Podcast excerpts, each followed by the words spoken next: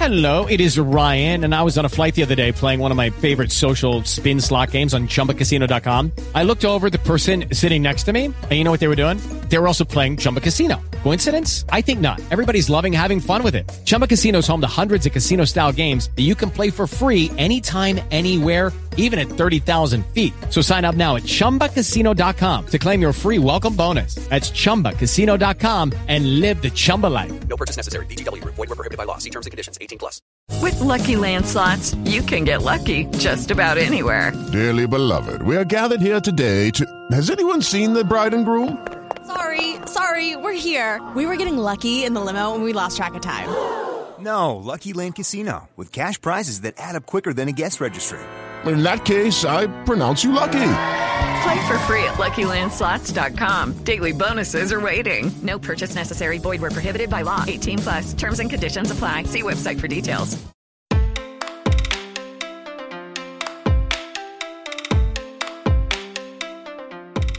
Os direitos humanos estão valendo no Brasil? Talvez você já tenha se perguntado sobre isso e ficou sem uma resposta certa, né? De maneira simples e direta, posso te dizer que os direitos humanos são universais e o Brasil, por fazer parte do Sistema Internacional de Proteção aos Direitos Humanos, deve respeitar suas normas e princípios. Se você não sabe o que é esse sistema, não tem problema. Falamos sobre isso aqui no Equidade no nosso episódio anterior. Confere lá para saber mais. Mas enfim, além dos direitos previstos na Declaração Universal dos Direitos Humanos, no qual o Brasil é signatário, a maioria dos direitos fundamentais, como direito à segurança, saúde e educação, são garantidos aos brasileiros por meio da nossa Constituição Federal de 1988. Isso significa que esses direitos ainda são recentes no país, porque apareceram só depois da redemocratização. Mesmo assim, sabemos que a realidade para muitas pessoas no país é muito diferente. Segundo a ONU, o Brasil está entre os cinco países mais desiguais do mundo, e a população sofre com violência, racismo e fome, por exemplo. Por isso, hoje estamos aqui com a Marcela Caran, advogada de direito societário do Matos Filho, para nos esclarecer melhor sobre como os direitos humanos foram conquistados e são garantidos no nosso país. Este é um episódio do projeto Equidade, uma parceria entre o Instituto Matos Filho e o Politize, onde explicamos de forma simples e descomplicada tudo o que você precisa saber sobre os direitos humanos. Vamos nessa?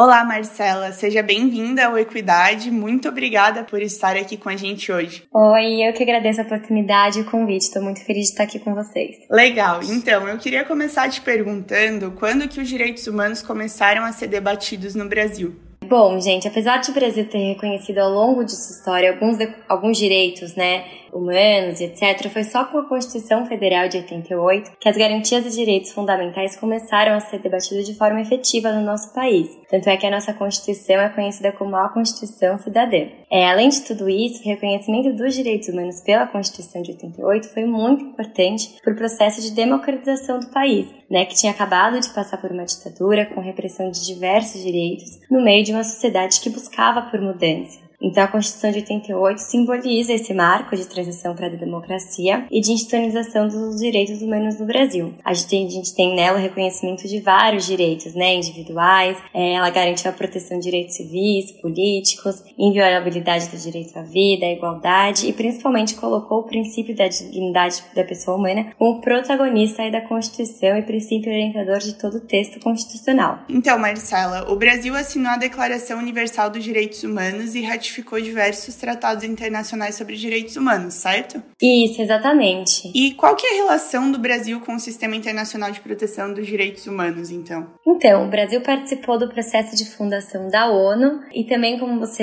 é, falou, né, ele assinou a Declaração Universal dos Direitos Humanos, que foi um marco muito importante na história, porque foi a partir daí que os direitos humanos passaram a ser entendidos como universais e indivisíveis. É, durante o processo de democratização, como eu tinha falado, é, o Brasil passou a aderir importantes instrumentos internacionais de proteção desses direitos, tanto a nível global, né, do sistema da ONU, como a nível regional, dentro do sistema interamericano de direitos humanos. É um marco inicial desse processo de incorporação de tratados que foi bem legal, foi a ratificação pelo Brasil da Convenção sobre a eliminação de todas as formas de, de discriminação contra a mulher. E também um outro marco bastante importante foi o reconhecimento pelo Brasil da jurisdição obrigatória da Corte Interamericana de Direitos Humanos. E aí o Brasil completou o compromisso brasileiro com os três Cs de proteção, que são a Convenção, a Comissão e a Corte. Mas a gente sabe, né, que apesar desses vários é, grandes avanços, ainda falta muito chão para a real implementação dos direitos humanos no Brasil. Perfeito. E como que esses direitos são incorporados e aplicados internamente aqui no país? É, a incorporação dos tratados é, internacionais pelo Brasil, ela acontece basicamente em quatro etapas e envolve a colaboração tanto do Poder Executivo quanto do Poder Legislativo. Então, a primeira etapa está relacionada à negociação e assinatura do tratado, em que o país, caso do Brasil, manifesta seu desejo de celebrar o documento e interdizá-los às normas nacionais. E aí, quem faz isso é o Poder Executivo. A segunda fase é o momento de aprovação pelo Poder Legislativo. Então, o Poder Legislativo vai aprovar ou não, e aí é possível nesse momento que se façam alterações no texto proposto, e aí, caso ele seja aprovado, a publicação vai ocorrer por meio de um decreto legislativo. É, a terceira fase é a ratificação do tratado, é no qual compete ao presidente da República a celebração definitiva do tratado. E a quarta e última fase é a promulgação do decreto presidencial pelo presidente da República. Então, com relação ao status dos tratados recebidos do Brasil, do ponto de vista material, os tratados internacionais são constitucionais por força do artigo 5 parágrafo 2 da Constituição. É, e do ponto de vista formal, entretanto, os tratados internacionais podem ter diferentes posições hierárquicas.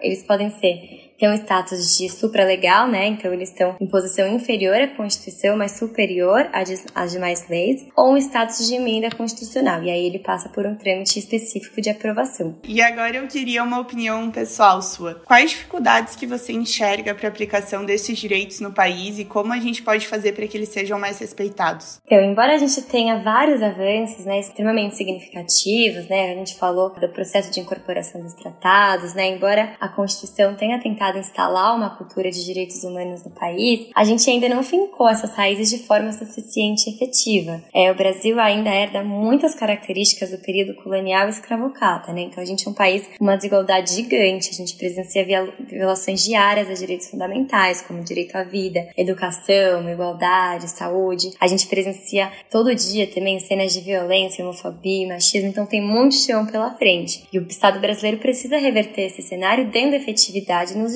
no, aos direitos humanos que ele ratificou nos tratados, né? Então a gente precisa ter políticas públicas que priorizem os direitos humanos, principalmente nesse momento de crise e instabilidade que a gente está vivendo. Mas a gente sabe que hoje em dia o cenário é totalmente o oposto, né? Mas uma forma que seria é, interessante de tentar é, incluir os direitos humanos na sociedade, de repente ter mais debates é, sobre esse tema nas escolas, nos cursos universitários, reforçar o tema de direitos humanos para as pessoas é, que não têm acesso, que não conhecem que não sabem como reivindicar. Então a educação é sempre um instrumento é, muito importante de mudança. E nos últimos tempos, a gente viu bastante polêmica em relação aos direitos humanos aqui no Brasil, né? Se tornando uma questão polarizada politicamente. Isso faz sentido? Então, a gente ouve muito falar que direitos humanos são uma questão de esquerda ou que direitos humanos só para bandido, né? Quando na verdade os direitos humanos não são nem de esquerda nem de direita, não adotam nenhuma ideologia política, muito pelo contrário, eles são universais, eles possuem essa característica da universalidade. Então, por esse motivo, eles devem se aplicar a todos sem distinção alguma. É o que ocorre, na verdade, que quando a gente tem uma polarização política, como que a gente está vivenciando no Brasil, o debate sobre os direitos humanos perde muita força. E aí a redução e repressão dos direitos humanos vem sendo apoiada porque está sendo polarizado, né? E você consegue citar exemplos práticos de situações em que os direitos humanos foram utilizados no Brasil?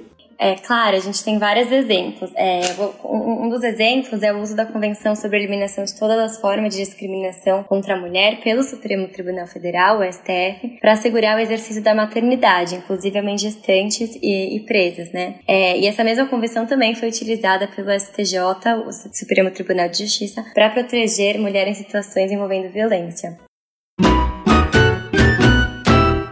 Então agora a gente vai para o nosso ping-pong aqui no Equidade. Eu vou falar quatro termos para você e você vai me falar, na sua opinião, o que que esses quatro termos significam para os direitos humanos aqui no Brasil. Então vamos lá. Primeira palavra, Constituição de 88. É, Constituição de 88 fundamental para trazer a cultura dos direitos humanos aqui no país. Perfeito. ONU. ONU, sistema aí de proteção universal que, que deu origem a, a vários outros sistemas e que foi o pioneiro aí na, na universalidade dos direitos humanos. Próximo termo, Tratados Internacionais de Direitos Humanos. Super importantes para consolidar ainda mais é, os direitos fundamentais a internacional e para expandir o universo dos direitos que, que a gente precisa respeitar. E por último, políticas públicas. Essenciais para dar efetividade aos tratados que a gente ratifica, né? Porque sem elas fica tudo no papel e a gente não vê ah, os direitos humanos sendo realmente aplicados e tendo uma sociedade mais igualitária. Perfeito, Marcela. Muito, muito obrigada por participar hoje aqui do episódio. Tenho certeza que ficou bem mais claro para o pessoal que está ouvindo como funcionam os direitos humanos aqui no Brasil. Imagina, eu que agradeço, pessoal. Super obrigada.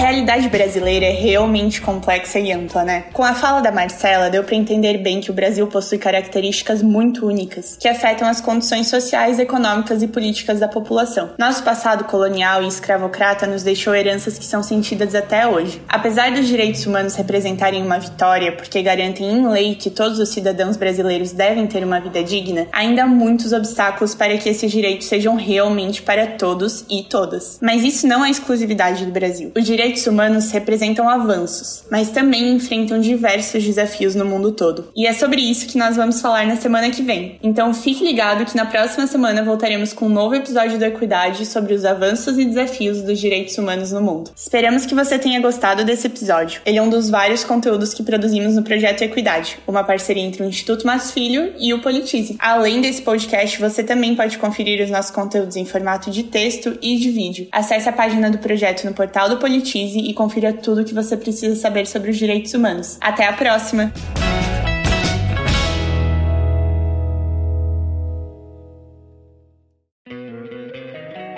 Don't you love an extra $100 in your pocket?